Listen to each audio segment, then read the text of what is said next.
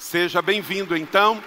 40 dias até a Páscoa, uma jornada espiritual. Você que nos acompanha no vídeo, você que está aqui conosco, vamos então agora a primeira das sete palavras de Cristo. Imagine Jesus, depois de uma longa jornada pela Via Cruz, como que foi difícil. Ele foi julgado culpado, sendo inocente, foi entregue por um dos seus discípulos, passou um martírio terrível, foi julgado por um pecado que não era dele, faz uma via cruz e é crucificado no madeiro. E quando ele chega lá em cima, ele olha basicamente dois grupos: o grupo que o acusava, os religiosos judeus, e o outro, os violentos panteístas, soldados romanos. E ele chega lá em cima da cruz, não com ódio, não com vingança, e lá de cima, note bem, todas essas sete palavras, elas são proferidas por Jesus em cima de uma cruz, pregado nela. E o sentimento dele é expresso nessas sete palavras poderosas.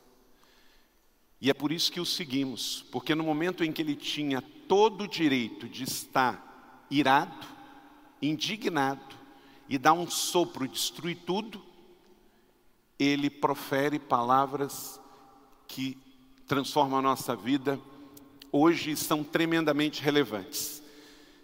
O mais importante nesse período de orações, de jejuns, rumo até a Páscoa do nosso Senhor, que remota à festa dos judeus que os libertou do Egito e que com Jesus ganha uma nova interpretação, porque a Páscoa aqui foi uma festa originalmente judaica, porque o Senhor livrou o seu povo lá no antigo Egito, passando pelas casas que tinham uma mancha de sangue de um cordeiro inocente, hoje ganha uma nova interpretação na era da graça em Cristo, porque o nosso cordeiro também foi morto na Páscoa, Jesus foi o sacrifício, e quem tem o sangue do cordeiro nele, o anjo da morte também não vai tocar, porque somos aqueles que viverão eternamente.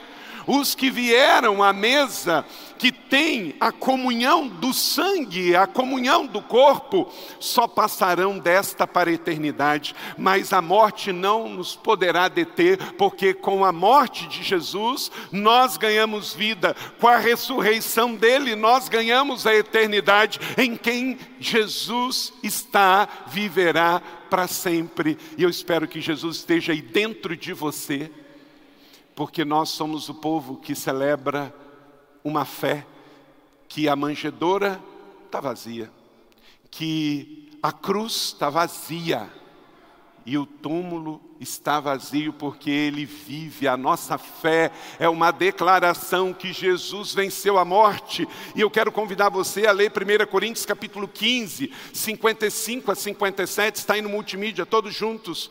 Onde está ó morte, a tua vitória? Onde está, ó morte, o teu aguilhão?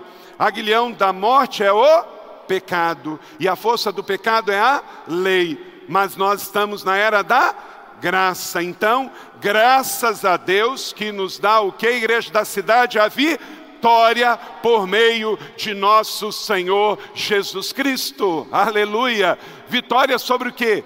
Sobre a morte e o pecado. Então nele você celebra a vida. E é isso que nós vamos celebrar nesses 40 dias.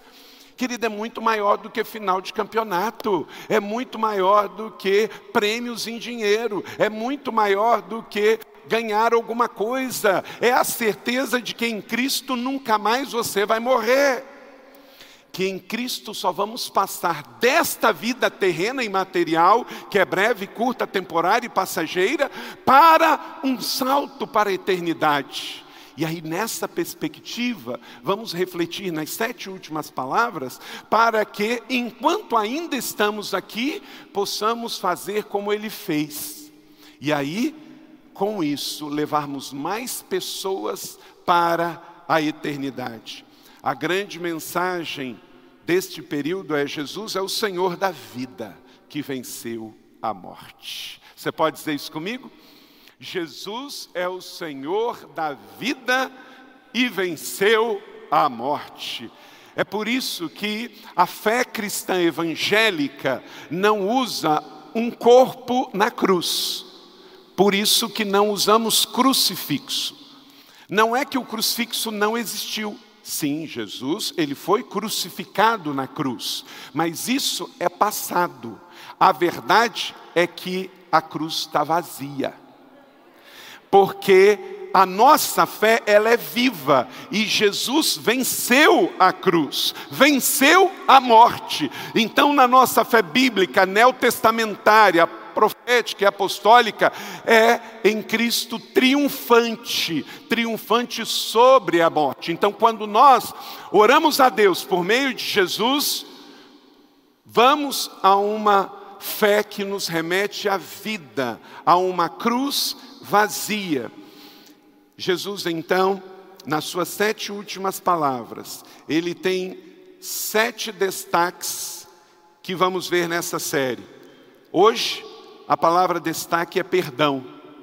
Abra sua Bíblia em Lucas, capítulo de número 23, verso de número 32 a 34. Assim aconteceu, está escrito no Evangelho. Dois outros homens ambos criminosos também foram levados com ele para serem executados. Quando chegaram a um lugar chamado Caveira, ali o crucificaram com criminosos, um à sua direita, outro à sua esquerda. Jesus disse: leia comigo todos juntos: Pai, perdoa-lhes, pois não sabem o que estão fazendo.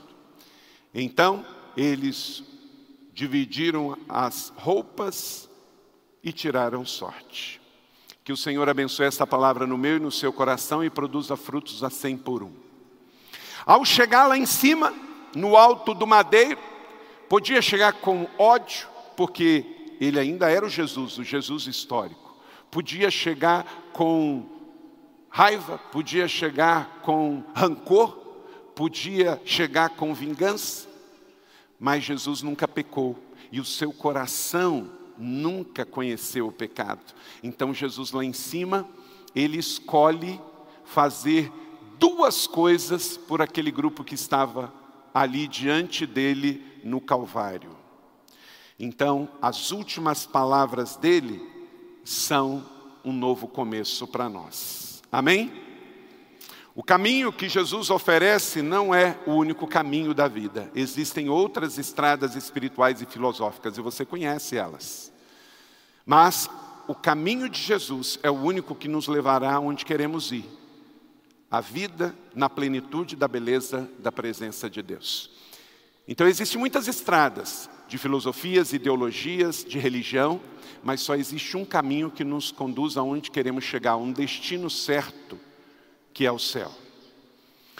Então confie nas palavras de Jesus. E hoje a palavra é perdão. Confie nas palavras de perdão. Em outras palavras, é como que você é convidado nesse início de quaresma cristã a apagar a lousa usada. Tem muita gente que está presa ao passado. Um professor, para ele passar uma matéria nova, ele tem que fazer o quê? apagar a velha. Seja na nossa lembrança do antigo quadro negro, né, com giz. Engraçado que falava que era negro, mas eu só estudei em quadro que era verde. Mas tem essas coisas, né? Falar quadro negro, mas era verde. Então, quando eu era adolescente, eu lembro bem daqueles quadros. Talvez hoje para muitos, a realidade é até eletrônica, ou num quadro branco com pincéis de tinta, não importa. Mas é comum. No bom e velho quadro negro de giz, no quadro branco com pincel, ou na tela com a projeção eletrônica. você não pode fazer superposição de informação, senão embaralha tudo. Então o que você tem que fazer? Mostra um e depois mostra o outro. Passa um e depois passa o outro. O importante é o que está acontecendo agora, não é? A matéria mais importante do professor não é a do passado, é a de hoje. Deus está dizendo para você: ei, ei, esqueça as coisas que ficaram para trás. Deus está fazendo nova todas as coisas. Toda vez que o diabo te lembrar do seu futuro, do seu passado, lembra do futuro dele. Porque o diabo já está condenado, mas o seu futuro já está redimido na cruz do Calvário. Então, tem uma perspectiva de deixar o seu passado no passado. Tem pessoas aqui que teve um passado excelente. Deixa ele lá, seja grato, mas já passou. E tem gente que tem passado ruim, que lembra-se de abusos, de bullying, de opressão, de injustiça, mas esse passado não pode mais te dominar, você está livre em Cristo Jesus. Pastor Rick Warren diz que a melhor coisa para um passado ruim é uma pá. Pega uma pá, cava um buraco, joga tudo ruim, está lá, joga a terra em cima e pisa. Você vai ficar sobre um monte para olhar o seu futuro. Então, não olhe para o seu passado. Você está perdoado em Cristo Jesus, o Senhor. Porque o perdão foi total e foi completo na cruz do Calvário. Jesus chega lá então e ele simplesmente faz o que o seu pai esperava dele. Pai, perdoa porque eles não sabem o que estão fazendo. Eles não sabiam. E Jesus se coloca no lugar deles. Nem os religiosos judaicos sabiam e nem os soldados romanos sabiam. Então, Jesus, satisfeito no Pai, note que ele chama Deus de Pai, na cruz, com mãos e pés furados, transpassados, ele chama Pai. Como diz o pastor Martin Luther King Jr., o perdão é um catalisador que cria a ambiência necessária para uma nova partida, para um reinício. Ninguém vai avançar para o futuro se não escolher fazer as duas coisas que Jesus fez nas suas primeiras palavras na cruz do Calvário. Jesus, então, tem uma atitude de liberar perdão aos seus executores e traidores, tanto os líderes judeus que acreditavam que ele estava sendo blasfemo, quanto os soldados romanos que acreditavam que eles estavam punindo um criminoso. Jesus conseguiu ver isso. Na essência, na essência, Jesus viu com o coração. Jesus olhou dentro daqueles religiosos judeus e na cabeça deles, eles estavam condenando um blasfemo. Jesus entra dentro do coração daquele soldado romano e na cabeça dele, ele está condenando um criminoso. Então por isso Jesus diz: Pai, perdoa eles, porque eles não sabem o que estão fazendo. Se eles soubessem que eles estão matando o autor da vida, eles não fariam isso. A ignorância. Então, ele tem duas coisas: ele libera o perdão e ele intercede. Então, ele perdoa e ora, perdoa e intercede. Esse é o meu desafio, o seu desafio para essa semana. Pegar as palavras de Jesus e encontrar as pessoas da nossa vida em que eu preciso liberar perdão e interceder por elas. Pastor, está meio demais. É, mas é nesse nível mesmo. Diga comigo, perdoar e interceder. Deixa eu dizer mais uma coisa que é muito forte, uma coisa é consequência da outra. Uma pessoa só está definitivamente perdoada no seu coração quando você ora por ela. É isso mesmo, uma pessoa só está liberada no seu coração e definitivamente perdoada se você consegue interceder por ela. Do contrário, ainda não aconteceu o perdão. Stephen First, que ele diz, neste momento, em todo o mundo, pessoas estão se voltando a Jesus em fé e no céu, Ele está pedindo que o Pai os perdoe. A oração de Jesus na cruz continua sendo repetida por Jesus a cada segundo. 55 mil pessoas por dia se convertem a Jesus. Imaginou o Senhor dizer 55 mil vezes, todos os dias, Pai, perdoa, porque ele não sabia o que estava fazendo. Dá a ele agora a tua salvação. O que ele fez na cruz, ele continua fazendo por cada um de nós. E eu e você também recebemos este mesmo amor. Na jornada da presença, até o dia final, o perdão será sempre o marco espiritual das nossas vidas.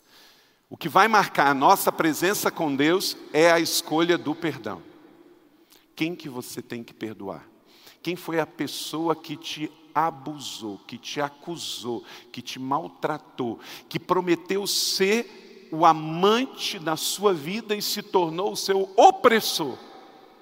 A Bíblia não está dizendo que você tem que pegar essa pessoa e trazer para dentro da sua casa. A Bíblia não está dizendo que você tem que esquecer. A Bíblia não está dizendo que você tem que fingir que nada aconteceu.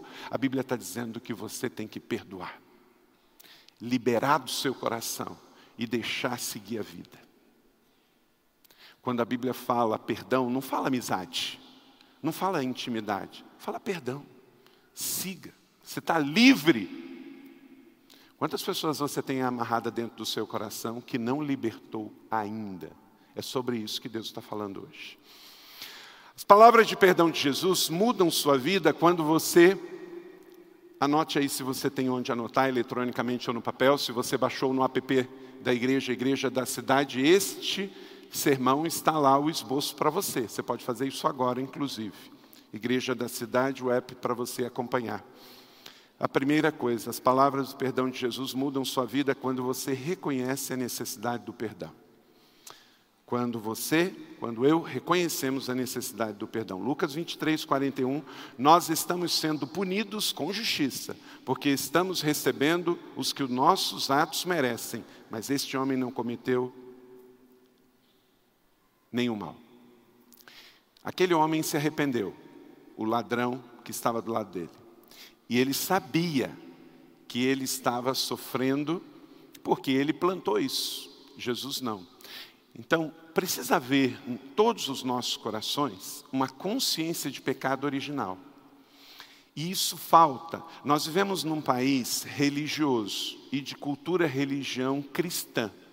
Só que você tem que entender que nesses mais de 500 anos que o Brasil foi catequizado, muitos não entenderam que tinham um pecado original em Adão, que ele precisa se arrepender, rejeitar. E isso é que chama arrependimento para remissão dos pecados e então a adoção da nossa nova vida em Cristo. Ninguém nasce salvo. Pelo contrário, se você nasce nesse mundo, sabe o que você precisa? Um parênteses aqui, sabe o que você precisa fazer para ir para o inferno? Nascer. Muita gente associa que para ir para o inferno tem que matar, roubar, estuprar. Nada disso. Isso é crime, é outra coisa. Pecado original é não reconhecer que é pecador, que recebeu o, a contaminação do pecado de Adão. Quem nasce no mundo já herda o pecado. Então, eu não vou redimir o meu pecado vindo para uma igreja, seja católica ou evangélica. Eu vou redimir o meu pecado original quando eu me arrependo e diz: Senhor, eu estou perdido. Sem o Senhor eu vou morrer. Só tu tens as palavras da vida eterna. Entra na minha vida, perdoa os meus pecados, escreva meu nome no livro da vida e me faz nascer de novo. E quem que pode fazer isso? O pastor? Não. A igreja evangélica? Não. A igreja batista? Não. Quem pode fazer isso é quem nunca pecou. É quem lá na cruz do Calvário olha para os pecadores que o crucificaram e diz: Pai, perdoa-os, porque eles não sabem o que fazem. Então, esse Cordeiro de Deus que tirou o pecado do mundo e absolveu o mundo, é o que pode fazer por mim e por você.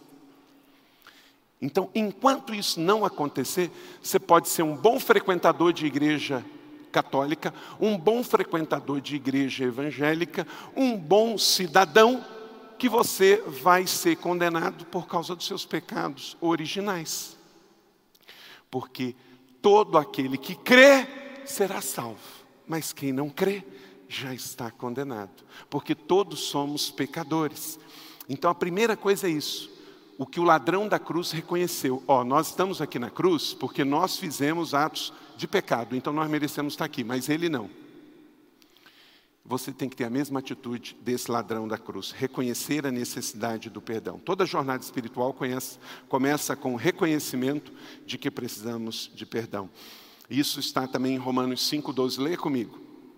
Portanto, da mesma forma como o pecado entrou no mundo por quantos homens? Qual o nome dele? Adão. E pelo pecado, consequentemente, a morte. Assim também a morte veio a todos os homens, porque todos. Então, quem é pecador aqui, levanta a mão. Ok. E por isso você pode ser salvo, porque você reconhece que é pecador. Eu sei que sou pecador, porque a Bíblia diz. Reconhecer é o primeiro passo. Segundo, as palavras de perdão de Jesus mudam a vida da gente quando você confessa seus pecados a Jesus. Lucas 23, 42, leia comigo. Então ele disse: Jesus, lembra-te de mim quando entrares no teu reino. Quem tem reino é o quê? Rei. Então, aquele ladrão, além de reconhecer que era pecador, ele reconheceu que Jesus era o rei, porque ele tem um reino. Então, o Senhor é rei, o Senhor tem um reino, o Senhor vai para lá, me leva também. É isso que você tem que fazer aqui na terra. O Senhor é rei, o Senhor tem um reino, me perdoe e me leve para lá. É a chave, é a senha para entrar lá. Meu irmão, tudo precisa de senha. Você está numa era tecnológica. Como é que você tira dinheiro do seu banco? Você faz uma oração forte? Não, você usa uma senha. E se não lembrar, é bom você escrever. Né? Meu irmão tem senha para ir para o céu. A senha é essa aqui. Tu és o rei. Eu sou o pecador arrependido. Me dá um lugar no seu reino. Não é com boas obras, não é com boa vontade, não é com a força do braço. 1 João capítulo 1, 8 e 9, leia comigo. Todos juntos, bem forte. Isso é importante porque é uma declaração da nossa fé. Se afirmarmos que estamos sem pecado, enganamos a nós mesmos e a verdade não está em nós. Se confessarmos os nossos pecados, Ele é fiel e justo para perdoar os nossos pecados e purificar de toda a injustiça. Aleluia. Então, se você não reconhece isso, você está perdido. Você precisa fazer isso hoje. Quem não reconhece que é pecador está na ignorância do pecado. Precisa sair da negação, vai por 30 semanas. Porque a Bíblia diz que eu e você somos pecadores. Ah, pastor, nunca roubei nada de ninguém. Não é por isso. De novo, isso é um crime. Nós estamos falando de pecado original. Um pecado que só pode ser lavado com o sangue de um cordeiro inocente. Então, você é pecador, porque a Bíblia diz, mas se confessarmos. E aí é o seguinte: quando a gente confessa para Jesus, ele nos perdoa. Mas nós também devemos confessar para um irmão de confiança, alguém de intimidade, para que a gente seja curado. A prática católica romana da confissão, ela não é inventada. Ela é bíblica. O problema é que ela tem uma segunda parte que é errada. Procurar um irmão, seja o líder da igreja ou qualquer outra pessoa da fé, da sua confiança, e você dizer: Jesus me perdoou, eu já confessei o meu pecado para Ele, Ele que não tem pecado, Ele me perdoou, mas agora eu quero confessar para você, para que eu seja curado, porque quando eu boto isso para fora, eu estou dizendo que eu já venci isso. Onde está o erro teológico ou doutrinário? é quando alguém ouve e diz: agora você vai e faz tantas orações assim, assim, assim, para que você seja purificado. É essa parte que é a parte do erro. Se alguém te procurar para você ouvir uma confissão, ouça. Sinta-se honrado por isso. Ore pelo irmão e que Deus o abençoe. Porque se ele já pediu perdão a Jesus, Jesus já perdoou e já lavou com o seu pecado. Se ele teve a necessidade de procurar para confessar, para que fosse curado, ok. E você nunca mais vai falar sobre isso. Esqueça isso e toque a sua vida. Agora, você não pode, eu como pastor, ou qualquer sacerdote, ou qualquer irmão, alguém nos procura, faz uma confissão e digo, então agora você vai e faz isso. Vai na igreja sete vezes, na alvorada da vitória, faz sete culto, né?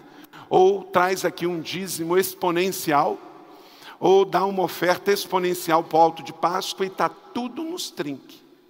Jesus fez isso? Não, Jesus disse só uma coisa: vai e não peques. Quando alguém te procurar, ore pela pessoa, ouça a pessoa, guarde o segredo. E se você for falar alguma coisa, só fala o que Jesus falou. Vai e não peques mais. Você está livre. Não podemos colocar nenhum encargo sobre a vida da pessoa, porque Jesus não fez isso. E por isso essa é a nossa fé bíblica evangélica. Não acrescentamos nada ao Evangelho. Queremos viver com o que Jesus disse em Mateus, Marcos, Lucas e João. Então, a primeira coisa, você reconhece que é pecador. A segunda coisa, você pede a confissão dos seus pecados. E terceiro, você confia plenamente no perdão dado por Jesus. Meu irmão, minha irmã, olha para cá, você também tem que aceitar o perdão. Tem gente que não se perdoa, porque o pecado foi tão grande que ele não consegue perdoar. Lucas 23, 43, Jesus respondeu: Eu lhe garanto, diga comigo, eu lhe garanto, hoje você estará comigo no paraíso. Acabou. Você vai estar no paraíso. Não é porque você merece, não é porque você pagou por isso, não é porque você é bom, nada disso. É porque eu sou rei, eu tenho um reino e eu morri na cruz pelos seus pecados. Então hoje eu lhe garanto, se você crê, confessou os seus pecados, hoje você estará no paraíso. É isso. Tetelestai, está tudo definitivamente pago. Jesus garantiu isso. Não é possível comprar o perdão, apenas você pode receber o perdão. Jesus garante o perdão completo, o acesso direto à presença, porque o véu foi rasgado, a separação que tinha já não existe mais, a intervenção que o céu fez na terra foi através de Jesus, não é por meio do pastor, do padre do papa, é por meio do Cordeiro de Deus que tirou o pecado do mundo. Portanto, visto que temos um grande sumo sacerdote, Vamos declarar isso juntos, igreja. Hebreus 4, 14. A igreja da cidade tem este grande sacerdote. Vamos lá? Visto que temos um grande sumo sacerdote que adentrou os céus, Jesus, o Filho de Deus, apeguemos-nos com toda firmeza à fé que professamos. Aleluia! Esta é a nossa fé. Aleluia! Glória a Deus. Essa é a nossa fé. E por isso vamos fazer essa jornada de 40 dias, de seis semanas, de sete domingos até a Páscoa, fazendo jejuns, pensando nas coisas de Deus, fugindo das contaminações deste mundo, porque queremos reafirmar o que acabamos de ler. O perdão não apenas nos, não nos coloca na estrada certa, mas nos mantém nela. Quarto, quando você crê nas palavras de Jesus, você decide perdoar os seus ofensores, porque o que você recebe você quer dar. Mateus 6,14, leia comigo. Pois se perdoarem as ofensas uns dos outros, o Pai Celestial também lhes perdoará.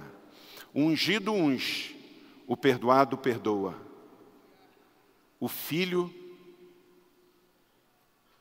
entende que o pai nem sempre pode dar tudo o que ele quer, mas um bom filho entende que o pai o ama em todas as circunstâncias. Então, o perdão é uma decisão, é um ato completo. O perdão liberta, empodera a vida da gente, liberta e empodera as pessoas da nossa jornada. Perdoar e libertar pessoas da prisão dos seus sentimentos e emoções. Perdoar e libertar o peso da culpa é receber a grandeza da graça de Jesus. Stephen Furtick, no seu livro Milagre das Sete Milhas, neste livro ele diz: perdão não é apenas um mecanismo de defesa no que merecemos, mas uma tática ofensiva para ganhar a guerra contra a amargura dos nossos corações. Deixa eu dizer uma coisa para você. A isca predileta de Satanás é o ressentimento. O ressentido peca em escala, porque ele guarda algo no seu coração que sabota sonhos, planos, projetos de vida. Você está vendo que na vida, as pessoas ressentidas, elas não são felizes. Os perdoadores, eles voam, eles avançam.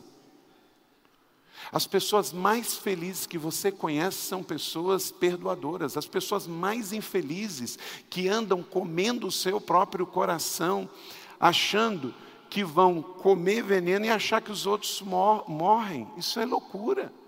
Vão morrer, as pessoas vão viver e você que vai morrer. Então, Jesus está falando algo aqui poderoso, mas não é poderoso para o outro, é poderoso para você.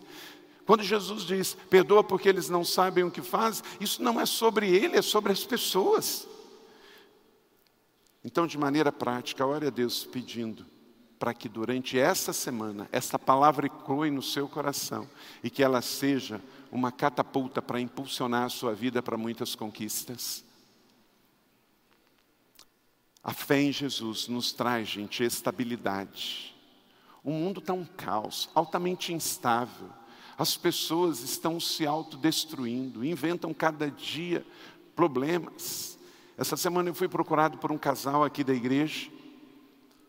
E foi tão lindo. Eles marcaram um horário, o Ricardo e a Suzy.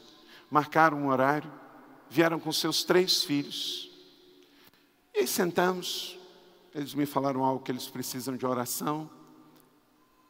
Mas antes, eles foram mostrando fotos da história deles na igreja. E também memoriais de coisas que vivemos juntos na igreja. Leituras bíblicas. Coisas que mostraram etapas e marcos espirituais da nossa história. Mas foi lindo ver a foto do dia da conversão, a foto do dia do batismo, do dia do casamento, e da apresentação dos três filhos. 20 anos na mesma igreja. Estabilidade. O mundo é instável, vai querer desestabilizar você. As pessoas estão. Por que, que essa família tem um histórico? 20 anos aqui. Ele trabalha 25 anos na GM. Quanta gente entrou e saiu, chegou e foi mandado embora da GM, ele está lá. A instabilidade só sabota você. Nós estamos na mesa. Quem sai da mesa, alimentado pelo pão e o vinho, sai satisfeito. Como eu bebi, como eu comi, eu vou sair uma semana satisfeito. O tentador não vai desistir de mim, ele vai vir para cima. Mas o que, que eu vou dizer? Eu estou satisfeito. Quem está com fome vai gerenciar para matar sua fome. Vai tentar matar a fome nas redes sociais. Vai tentar matar a fome no dinheiro, vai tentar matar a fome na aprovação das pessoas. Isso é insanidade, isso é loucura. A sociedade que vivemos está deixando as pessoas doentes, e a única maneira de você vencer isso é se alimentando, colocando Jesus no centro e dizendo: Eu estou satisfeito. Meu irmão, que você vira de, viva de primeira linha. Quem é que já foi numa churrascaria? Viu? Alguém já viu o vendedor de pipoca na porta da churrascaria? Não, é louco vender pipoca na porta da churrascaria. Todo mundo sai de lá. Tudo bem que tem gente que não faz o 30 semana, nem é da igreja da cidade, e comete um dos sete pecados. Ele vai na churrascaria e passa mal. Né? Quase que tem que chamar o SAMU. Né? Não é o seu caso. Você é um homem ou uma mulher satisfeita. Então você come Aí você vira o verdinho para o vermelhinho e diz não obrigado. Aí você sai o que? Satisfeito. Se alguém te oferecer qualquer coisa naquele dia inteiro, você vai dizer não obrigado, eu estou satisfeito. A mesa é para isso, a palavra é para isso, o evangelho é para isso, a igreja é para isso, porque o tentador lá fora vai te chamar para o pecado e você tem que dizer: não, eu estou satisfeito em Jesus. Eu hoje, eu li a minha devocional das palavras de Deus e falou: foque em Deus. Eu estou focado em Deus, eu vou entrar no mês de março focado em Deus, eu vou caminhar os meus 40 dias focado em Deus, tem uma primavera nova vindo aí, eu vou focar em Deus, eu estou satisfeito nele, então tentador, vai embora, porque eu já escolhi quem serve a minha mesa. A única maneira de você vencer Satanás é satisfeito em Jesus. Que o diabo vai tentar, mas satisfeito nele você vence. Ele não vai respeitar quantos anos você frequenta a igreja, quanto tempo você tem de convertido, que igreja você frequenta. Mas se você disser, eu estou alimentado na palavra, o sangue de Jesus já me lavou e purificou, e eu creio, e eu já renovei a minha aliança nele. Eu estou aqui debaixo de cobertura espiritual. Então, decida perdoar os seus ofensores, não guarde nada no seu coração. Quinto e último, a pessoa que entendeu as palavras de Jesus, que decide viver assim, você aceita perdoar o seu próximo sem nenhuma condição, sem nenhum ser. Mateus 18, 21 e 22, então Pedro aproximou-se de Jesus e disse: Senhor, quantas vezes eu deverei perdoar o meu irmão quando ele pecar contra mim? Até sete vezes? Jesus respondeu o quê? Leia comigo, igreja da cidade. Eu lhes digo, não até sete, mas até setenta vezes sete. Então, não devemos fazer todo o possível para perdoar.